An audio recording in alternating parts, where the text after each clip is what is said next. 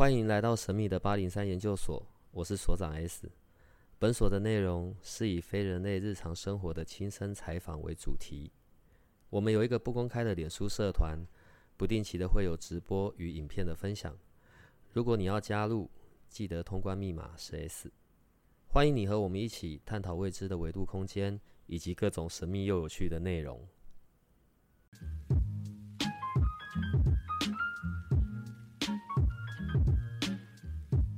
所以我问一下哦，你呀，你是听得到的，还是是看得到？是用心感应到，心的感应是心念，用心的方式去跟上头，就是神明做沟通，嗯，然后用心的方式去感受到他要表达的意思。因为曾经他有跟我说让我看到，可是我跟他讲我不想要，嗯，对，所以用心。的方式去做感应，以及去做一个心灵的沟通的方式，然后去传达他们要表达的意思。这样，呃，从这边起，我有几个不同的问题要请教一下。那先讲神的部分好了。所以跟神的部分是意念上面这样子的互动。所以你是会，好，你刚刚说用心嘛？所以你是会有影像，还是直接是有声音，然后进行声音这样子的沟通呢？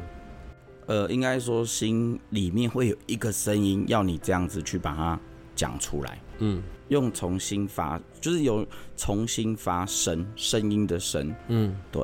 这会衍生出另外一个问题哦。呃，道道道教宫庙很多很多，各式各样的。当然，我们也都知道，可能有些宫庙里面所供奉的不一定里面是神明。对我现在讲这些并没有任何冒犯的意思，我只是要讲很多实际曾经遇到过的。那如果我现在踩进了某一间宫庙，然后诶，好像有在跟我说话，我怎么可我要有什么方式可以去判别啊？真的是是神明，不是乱七八糟的什么什么？呃，应该是说，如果你进去一个磁场的地方，你要从你的心啊，因为呃这样讲好，我自己就是用心的方式去感受。这个磁场的好与坏，或者是说，你说有人可能在跟您说话或什么的，可是玩你的心只要是存善念跟正念的情况下，不要去偏移，然后让自己心静下来，你就会可以很明白的一切知道说这个地方的磁场跟我们是合还是不合。我等下再回过头问一下，如何让心可以静下来，然后去做这些区区隔。刚刚那个是神的部分。那你刚刚讲说，他有说要可以让你可以看到，但你觉得不要。可是很多人其实是想要看到的啊。很多人不管是有意识的或没意识的那些沟通表达，或者有意无意的告诉人家，哎，我可以看到，或者我可以，对你干嘛不去让你自己也可以看到啊？因为我觉得看到又如何，不看到又如何？嗯，你不冒犯他，他也不会冒犯你啊。我们就处于一个和平共事的一个。生活的过程中就好。那他真的有需要帮助，可是如果呃是你不能帮助的情况下而帮助了，会不会改变了所有的一切？就好比现在的普慈悲月来讲，很多人都觉得为什么会有冤亲债主？可能我们无意间去帮助，不是说不好，不是说帮助不好，是你的帮助的时机点，本来可能这个怨灵也好，这个魂魄也好。他可能是必须去投胎转世，可是因为你的看见而去不小心的出了一个手，他可能还要再隔了好几世代才能去投胎耶，maybe 是这样的一个情况。那其实对我来讲，我是不喜欢去看到，因为我觉得我就是平凡人。那我真的要帮神明做事的时候，我就是依他教我的心静下来，然后去帮他做他想要做的事情。所以我跟菩萨就是说所谓的。不要让我看到，可是他只会在某一个月，就是现在的慈悲月，会让我看得到，因为必须在普渡过程中看到说，呃，可能有一些魂魄可能需要去共识的时候，他们可能抢不到或吃不到的情况下，我要如何去布施这一块，让他们可以获得他们所要的情况？啊，听到声音就知道是我们慈泉圣道院的阿水师兄来了。刚刚那是神的部分哦，那现在要聊一下。对我们平常最不爱讲到的鬼，好了，应该是这样子。有的时候有些人会问我问题啊，然后我觉得我大概分成两块，有一种我我也不确定他在说的是一种幻觉，还是是真实的。我说我讲这些话都没有要冒犯任何人，但我在讲一些实际发生的事情，所以他可能会告诉人家，诶，他是可以看得到的，他是可以去互动的，或者他是有那个能力可以感受到啊，有鬼在旁边啊，什么什么的。然后可能在讲这些的时候，是一直有点。有点认证，你知道有点让人家就是有点在告诉旁边的人，我是可以怎样怎样的。好，这是一一种。另外一种呢，可能就有点困扰了，那是很恐惧的。他可能就是你知道，呃，睡觉的时候会被鬼压，他什么都看不到，或者是他总是会闪到跑出一些黑影，或者有些巨象，但是就从眼前一闪而过。那一种长久下来的，经年累月。然后是很恐惧的，很想赶快停止这一些，赶快让我恢复正常的感知能力的。我最常遇到就是这两款了。第一个问题是我到底要如何去区分，那是我的幻觉，还是是我真的看到了些什么？觉得是幻觉的话，只要把眼睛闭上，然后深呼吸，稍微憋一下，然后再慢慢吐气，去调整你内心所要的。表达意思后，再把眼睛慢慢的睁开，双手合十，把手搓热，脸搓热，就是把脸稍微收收哎的情况下，你会感受到不一样的氛围，那你就可以化解掉这一切。因为呃，有时候的幻觉跟听觉，或是你觉得好像怎么了，其实把眼睛稍微闭下来，让自己心静下来，你所感受到的氛围又会不一样。刚刚讲的是，如果真的有遇到的状况。遇到状况哦，嗯，用沟通的，我我曾经遇过。如果是我，我现在突然间看到在我房间出现，你觉得我有办法好好跟他说，哎，你好，来来来，我们沟通一下，你觉得有可能吗？我应该腿软的吧？其实就像我说的，你不要犯他，不会犯你啦。那你真的感应受到他，或是感应到他们，其实即便即便上他也不会对你怎么样。嗯，对。或许是这个空间，其实它只是它已经待很久，只是你不知道，是在一个时运或者是一个时机点，诶，让你发觉到它，可能它是需要真的帮助或是什么，那它会透过可能我们所修行的身心灵的方式去帮忙他们，这也它才它会让你看到它的重，所以不是遇到了，就是假设啦，真的因为呃时空啊或者维度空间的错乱，然后。我们真的不小心交汇了，遇到了，但那就是一个遇到而已，并不代表他就是，呃，我跟他有什么前世纠结，他是要来找我处理或者报仇什么的嘛？应该不是每一次都是这种戏嘛？当然不会是啊，啊，所以当这种无意间的遇到的时候，要跟他说，哎，你好，拍谁？好，谢谢，这样吗？呃，如果他没跟你正的对到眼，或者是说什么，你就当做没有这回事就好。究竟是人要比较需要害怕鬼，还是鬼要比较害怕人呢？是互相尊重，哦，就是他也没办法弄到我些什么，但我也弄不到他些什么。对，除非你做的是坏事，他就会觉得你本来是很正的人，为什么突然间做了坏事？然后他可能就会捉弄你一下这样子。可是另外一个状况来了，嗯，如果有些人比较多的时候，他是没办法区分。他是在他自己的幻觉里、幻象里，可能一点风吹草动，他可能就已经去到过度敏感了。嗯，这种这种状况要怎么样去停停止下来？呃，应该是说他平常，我觉得是先看有没有去做修行的动作。如果他是本身有在修行，或者是有在打坐、静坐，或是做一些身心灵课程的话，是不是在这个课程过程中？他没有办法去达到他想要的东西，而导致他可能回去后而产生了一些幻象、幻听、幻觉，然后重叠到了。可是自己内心的有，呃，应该说内心还有一扇门，他没有真正的去打开、去收纳他所学的这一些所谓的身心灵的修的法门，所以导致他会有这些问题所在。好，我们先不讲身心灵的课程好了，因为在坊间。全世界各地各式各样的身心灵的课程其实蛮多的，那我们就针对所谓的修行这件事好了。道教里面很爱讲的修行，嗯，你刚刚，我现在回到你最前面曾经提到提到过的，把心静下来，然后让自己是有这些觉知的，就可以去有一些区隔、区变。怎么样把心静下来啊？怎么样把心静下来？嗯，呃，我都会闭眼睛，然后深呼吸吐气，来回做个三到十次吧，然后让自己的心沉淀后，再慢慢的把眼睛打开，你就会看到不一样的视野跟宽阔的世界。就这样而已，真的就这么简单。然后不要乱想哦，要放空哦，就是稍微深呼吸吐气，深呼吸吐气，这是师傅教我的。嗯，济公师傅对他说，有时候人在职场上遇到一些问题的时候，你可能会很生气。其实我也会在工作职场上遇到生气的事。可是当你事后，呃，找个地方安静的，眼睛闭下来，呃，我很尝试在上厕所的时候。你上厕所，你干嘛生气啊？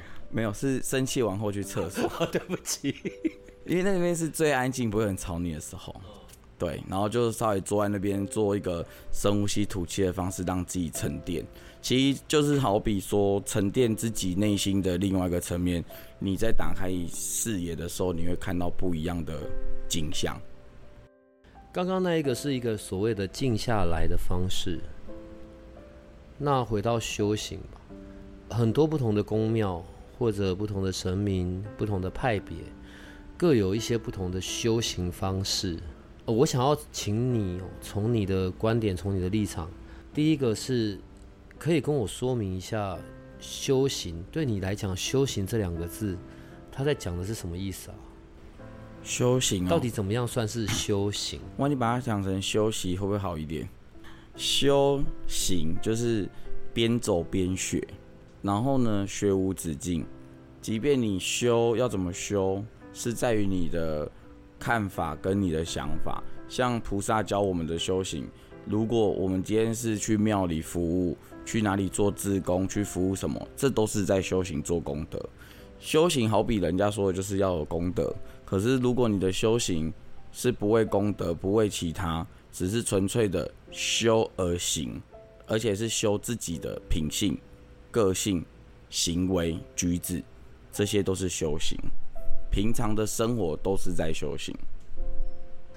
我以为的修行，是可能每天我要，譬如说打坐个半小时、一小时，然后念经两个小时，然后一个礼拜抄两次五宝这样。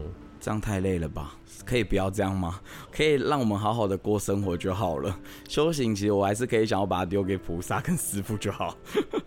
所以修行的目的是什么呢？修行就修自己的啊，身心灵啊，修自己的身心灵，提升提升自我内心的另外一个层面。所以大家知道《般波罗波罗蜜心经》的重点在哪里吗？我不知道。就是第一句，观自在菩萨。对。观自在，观自己，修自己，度自己，就是真正的修行的道路，不是为别人而修，是为自己而修。我我我们我们来到现在哦，因为我我想要确认一件事情，修行的目的并不是为了获得神通或者展现所谓的我有什么神通或者特异功能，那个并不是修行的目的。是，所以修行的目的是为了提升自己，是观自己，对，处理自己。就是自然而行就好了，自然而行，对啊，就很自然而然。你真的修到一个阶段，你真的可以跟神佛通到了，学习到了，他们自然而然也会去教你怎么去做，怎么去处理。可是有一些呃无极天的，会有所谓的龙跟凤的那种灵体，就是会下来舞动的那一种。嗯，相信大家有时候去一些房间的宫庙也会看得到，对他们只是在。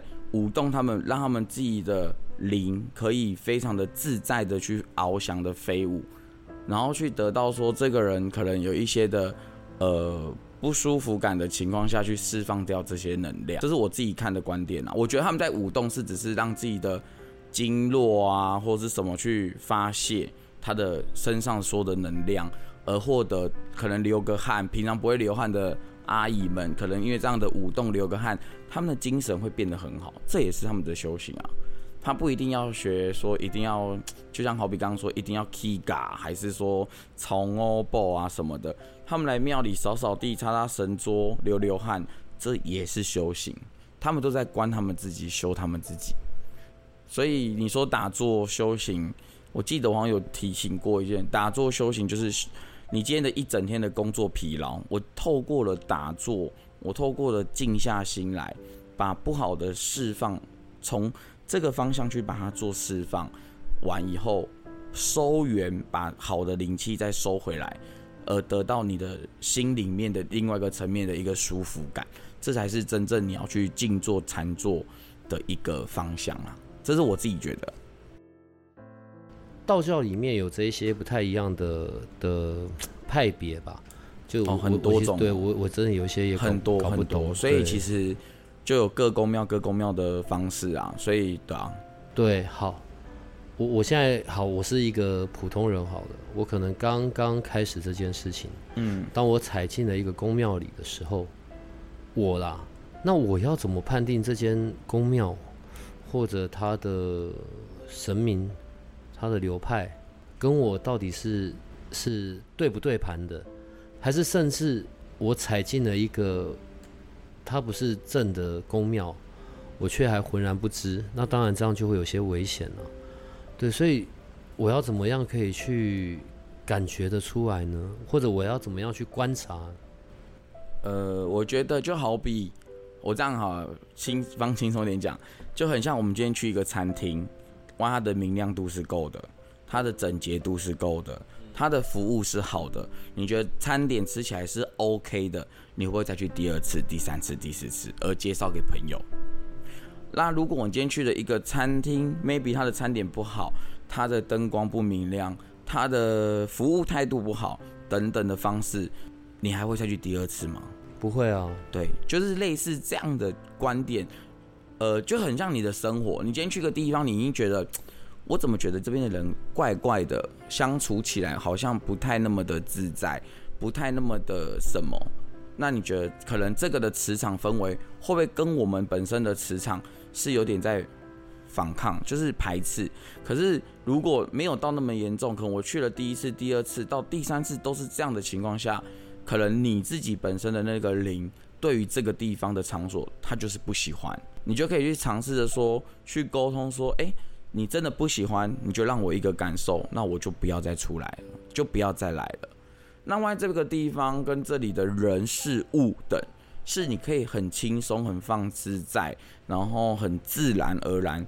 我今天好像没有去跟他 game day 吧，我跟他没去摆，我跟他也安诺，这个就是一个。你的磁场跟这个磁场会连接到，那等于在这个地方可能跟你就是有一个缘分在。我觉得可以用这种方式先稍微去比拼啊。那其实很多的宫庙也会因为环境因素，不见得每一个地方都是好或不好，可以去做评断或判断。我觉得是由你自己去感受内心的感受的那个层面，我觉得这比较重要。就是你拜起来你觉得是自然的，你觉得你拜起来是开心的。这样就好。你们道院也还蛮奇怪的。我说的奇怪是，你们没有在教一些可能通灵啊，或者。修神通之类的那一种，我要躲都来不及了，还教人家。对，你们没有在教这一种东西，你们没有在进行这一块。我不太希望，不是说我不想要割舍这个工作给别人做，我当然很希望有人可以来帮我做，因为我就可以自由自在去当平凡人，想放假去溜达就去溜达。对啊，可所以其实有缘的人真的来了，时间到了，自然而然，菩萨跟师傅就会跟我说，这个人你要签。牵引可能他的工作性质 maybe 是什么，还是等等。每个人有每个人的工作，每个人有每个人的职责，每个人有每个人的位置。所以不是说你来了，你想要做可以啊。可是你平常的做人举止行为不好，那我让你修成这样子，你会不会入魔？这也是我要负责任的地方哎。哎呦，对啊，所以负责任就很不简单了。所以我觉得这一块真的是。如果你今天突然来一个公庙拜完，然后回去你就说可以看得到或什么的，我真的很佩服那种人，真的蛮厉害的。可能你天小时候可能就所有的人会说第三眼啊什么的等等看得到，不知道大家有没有看过一个卡通电影叫《魔法阿妈》？嗯，对，它就是类似这样的意思啊。还有花田少年史，嗯，对他也是因为一场的车祸开启了他可以看到了。无形众生，然后去帮了很多无形众生，就类 maybe 有类似这样的情节啦。所以我自己其实也是有度过。其实你刚刚说什么鬼压床，其实我自己曾经工作去过某南头的山上玩，住了一晚。你知道我怎么跟他沟通吗？我们同事说我整个晚上都在乱喊呢，叫那个人走开啊，什么什么等等的，然后拳打脚踢的这样子，那可能在说梦话吧，是蛮有趣的一个经验呐。然后后来才知道说，第一梯次去的人，同一个位置的上下楼层，我们是在一楼，他是二楼。那第一次人在二楼的时候。那那一批的那个住的人，他也是有遇到这个问题，他就真的被压了。那我们是住一楼的，然后因为我的体质，我们因为前一天有玩玩复刻牌，那时候才十八岁吧，二十岁左右，然后玩复刻牌，然后我就说，你不知道我身上有牌龙吗？什么等等的，因为我们是比十三只，开玩就是趣味性，然后说你不知道身上有百龙吗？十三只什么一条龙那种干话都会出现，然后。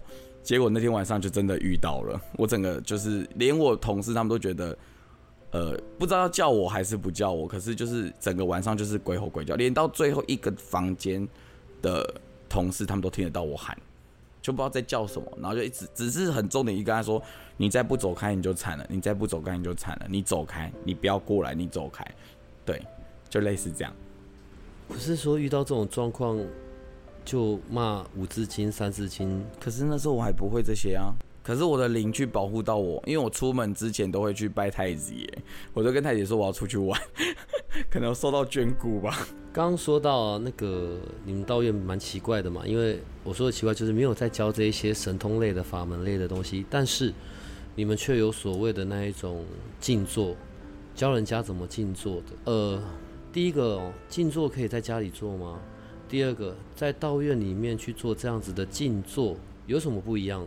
呃，在家里做没有人顾，如果万一真的有不好的磁场的氛围进来，你可能会有点走火入魔。除非你真的已经修到一个，就是有曾经做到一个阶段，你可以去排斥掉这一些，那我就觉得 OK。那如果你今天去任何宫庙都可以做啦，其实都可以。其实你来道院做事会有。可能菩萨师傅会顾着你，看着你，这个磁场会不定时的就一直在进化，一直在进化，在提升，所以你在做的时候的舒服感会比较有。还有你做完起来可能遇到一些问题，旁边的师兄师姐也可以去跟你说啊，啊你今天做的状况怎么样啊？大家会去做了一个讨论，那就会有就是求进步的一个概念，会去讨论就会有进步，或者是说去探讨说去教你说。呃，你在静坐过程中，为什么你今天做起来有遇到什么状况吗？为什么一直愁眉苦脸的，眉头就是揪在一起？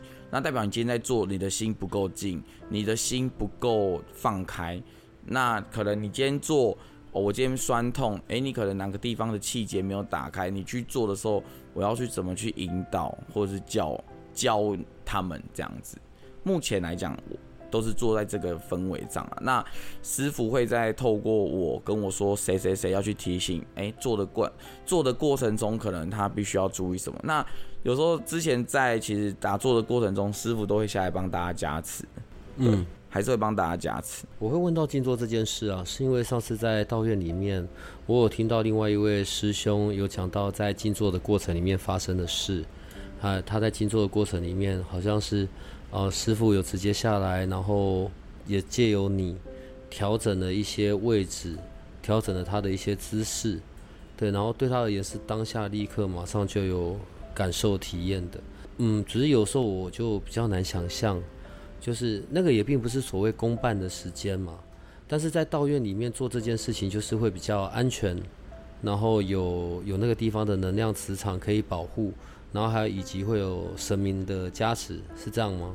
呃，算是这样说啦，因为其实，在那个地方做的时间点，其实就是大家下了班比较悠闲的时间。然后在公在道院做的话，菩萨你会先点香跟他讲，嗯，拿一份金子，那就类似我们来上课的一个概念。然后修的是你本身你自己看，你今天来你想要的是什么，你跟菩萨讲。菩萨会依你在打坐的过程中去帮你做提升。其实很多你有看到更年轻的一些我们道院的年轻那一帮啊，嗯，他们都拿椅子坐，然后就直接给我趴在神桌上面直接睡觉。他说我们可以不要做吗？直接用睡的。我说可以啊，你睡着就是放空啊，自然而然学习上吧，他们就觉得我今天上班很疲劳，我想用睡觉的方式去提升。那菩萨就会用在睡觉的方式中去帮他们调他们的气场啊，或者是说，呃，去帮他们可能加持一下，让你今天的疲劳度不要那么高，或是什么。可能小睡这十几分、二十分，对于他们来讲，可能换来的可能精神上会不会好一点？哎，可是这样也不太对啊。第一个，你们空间那么小，然后第二个，你好像一个礼拜有一次的这种静坐的时间嘛，所以是会有名额的限制嘛。因为地方并不大，塞不了那么多的人嘛。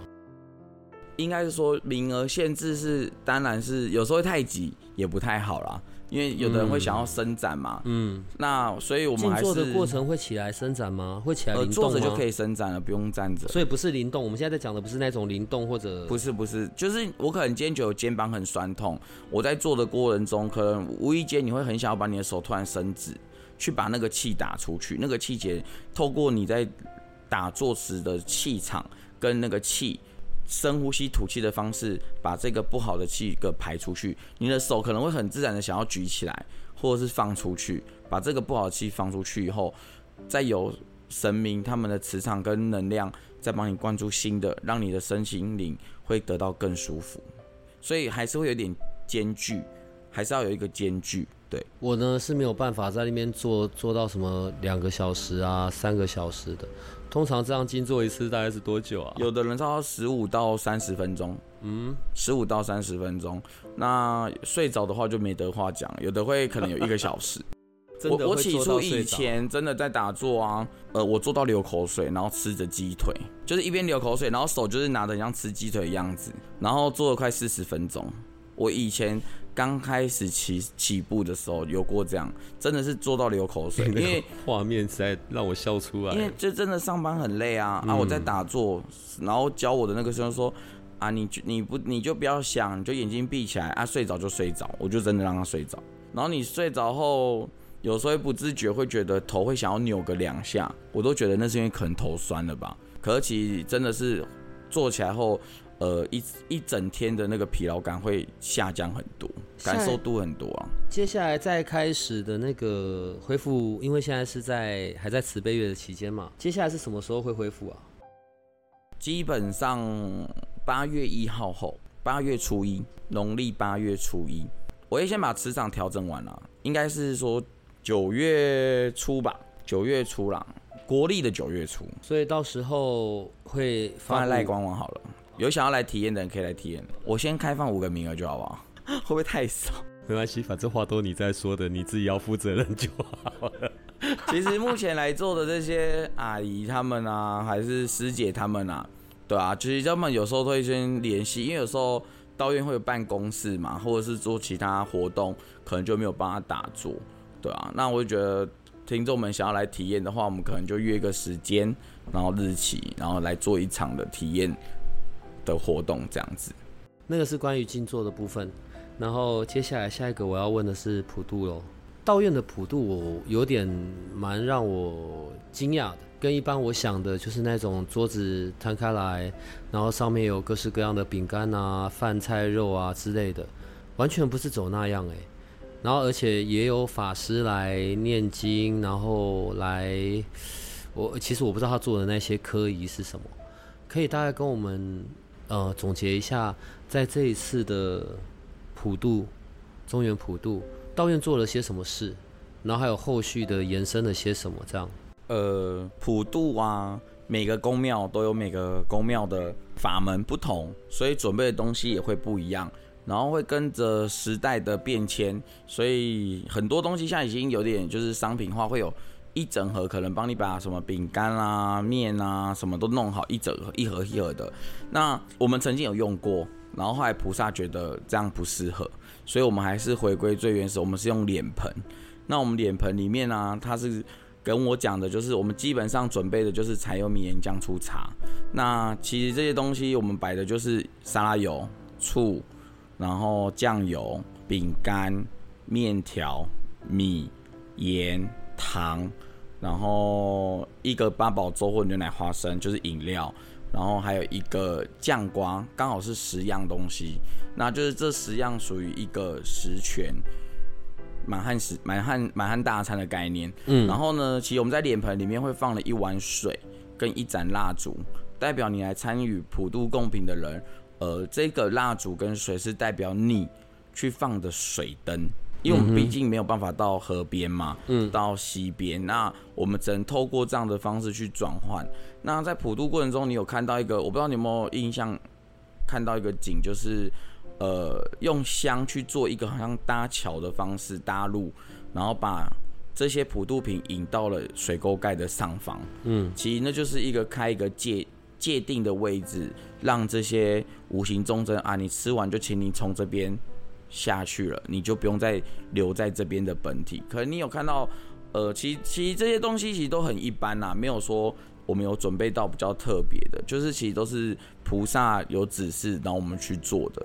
那其实佛教他们也会做所谓的水忏的时候，有大甘露、小甘露中法会，其实都准备的东西其实都大同小异，没有比较不同。那我们会比较属于向往是，呃。菩萨给的指示，要的东西去而做准备。那道长的话，我们其实因为本身我自己会，菩萨会自己下来普施，那我们也会聘请道长，是希望说他透过一本经文，去让这些来共识的众生可以听听经，去感受到，然后去度化到他们的灵。其实众生他们自己有自己的灵，就可能他本来品性不好的，可能因为透过经文什么的去改变了他，或是等等诸如此类。所以你知道《地藏王菩经》会有上中下三卷，非常厚一本。然后当《地藏王经》都念完的时候，你知道是一件很很辛苦、很辛苦。对啊，我们曾经也做过佛教的方式，我也曾经帮百姓公庙，在十几年前帮百姓公庙做了一场法会，也是在普渡的时候做。那我是请的是念经团的方式。其实每个方式，每个方式都有去独立过，都去做过，对吧？明年会让你们更期待不一样的哦。我要提醒就是听众，完你们有来啊。其实，呃，佛教的有你呃，应该你们有看过那种道长或法师，他们可能会布施撒一些什么糖果，不知道你现你那天去有去捡吗？还有撒铜板啊、钱币等等。其实只有在这个月份，你可以去做一个捡拾的动作。可有的呃宗教团体的佛教可能会是说，必须去净化掉这些东西才能去做捡拾。可是，在道教团体上是觉得说，布施出去，然后供抢呃抢菇的活动的仪式，有点类似这样啊。可有时候就算布施，有的人又说这样会不会跟好兄弟抢？需要那个东西着地了，我们再去捡，对啊，其实就很多很多的说法跟说辞，就是看大家的信仰在哪里，就去走那个方面，这样就可以。普渡的部分结束了之后，当然有些人回来就是把他所普渡的那些用品就是带走嘛。但大部分的好像都还是选择把它放在道院，由道院来协助捐出去嘛，对不对？对，对，这次把这些很多的米，大概多少数量，然后还有大概分别捐到哪里去了？一千两百多包吧。那目前的话。呃，刚好在金门有遇到一个朋友，那他是华山基金会的会里面的志工，然后那天刚好我去金门玩，有遇到他，然后我们有谈论这件事，他说很可以，因为他们都是给金门当地一些比较独居的老人，类似公食用。那我说，那我可以把米捐过去吗？他说可以啊，可以。他说很少会听到从台湾本岛把这些东西捐过去，真的很少，尤其是普渡品的部分。对，所以我们今年的。布施的方向会在金门有两个，还有一个是家福，就是小朋友的部分，对，然后一个是在南港区有两个，一个也是养护中心，一个是家福中心。那再就是我们在永和区的话，基本上现在目前还在联系公所，就是发放给弱势的一些家庭这样子。这是关于普渡的部分，然后接下来慈悲月快要过去了，请问，所以祭祀日也就是公办的时间。在九月是哪几天呢？有问过菩萨啦，他是定在九月三号，刚好是好像礼拜六吧。目前的第一场就是在下午，应该照来讲这一场应该是在晚上，可是因为刚好是遇到假日，那菩萨只是说假日可能大家会比较有需要，刚好慈悲月晚，可能大家有出去玩啊什么的，需要加强一下每个人的，可能出去玩，可能不知道不知道引到什么还是什么的等等。嗯，加持或赐福啦，所以会预计在那一天就是以下午两点、两点半开始这样子。九月三号的礼拜六下午两点开始登记，对，然后所以两点半就会公办就会开始了。另外一天是九月十四号，礼拜三晚上，晚上七点登记，七点半开始。另外一天是九月二十一号，礼拜三晚上七点登记，七点半开始。所以目前的公办就是祭祀日，就是这三天嘛。九月开始恢复的是这三天。呃，另外我知道，好，没关系，你都故意不讲。那个好像也有跟神明有请示过嘛。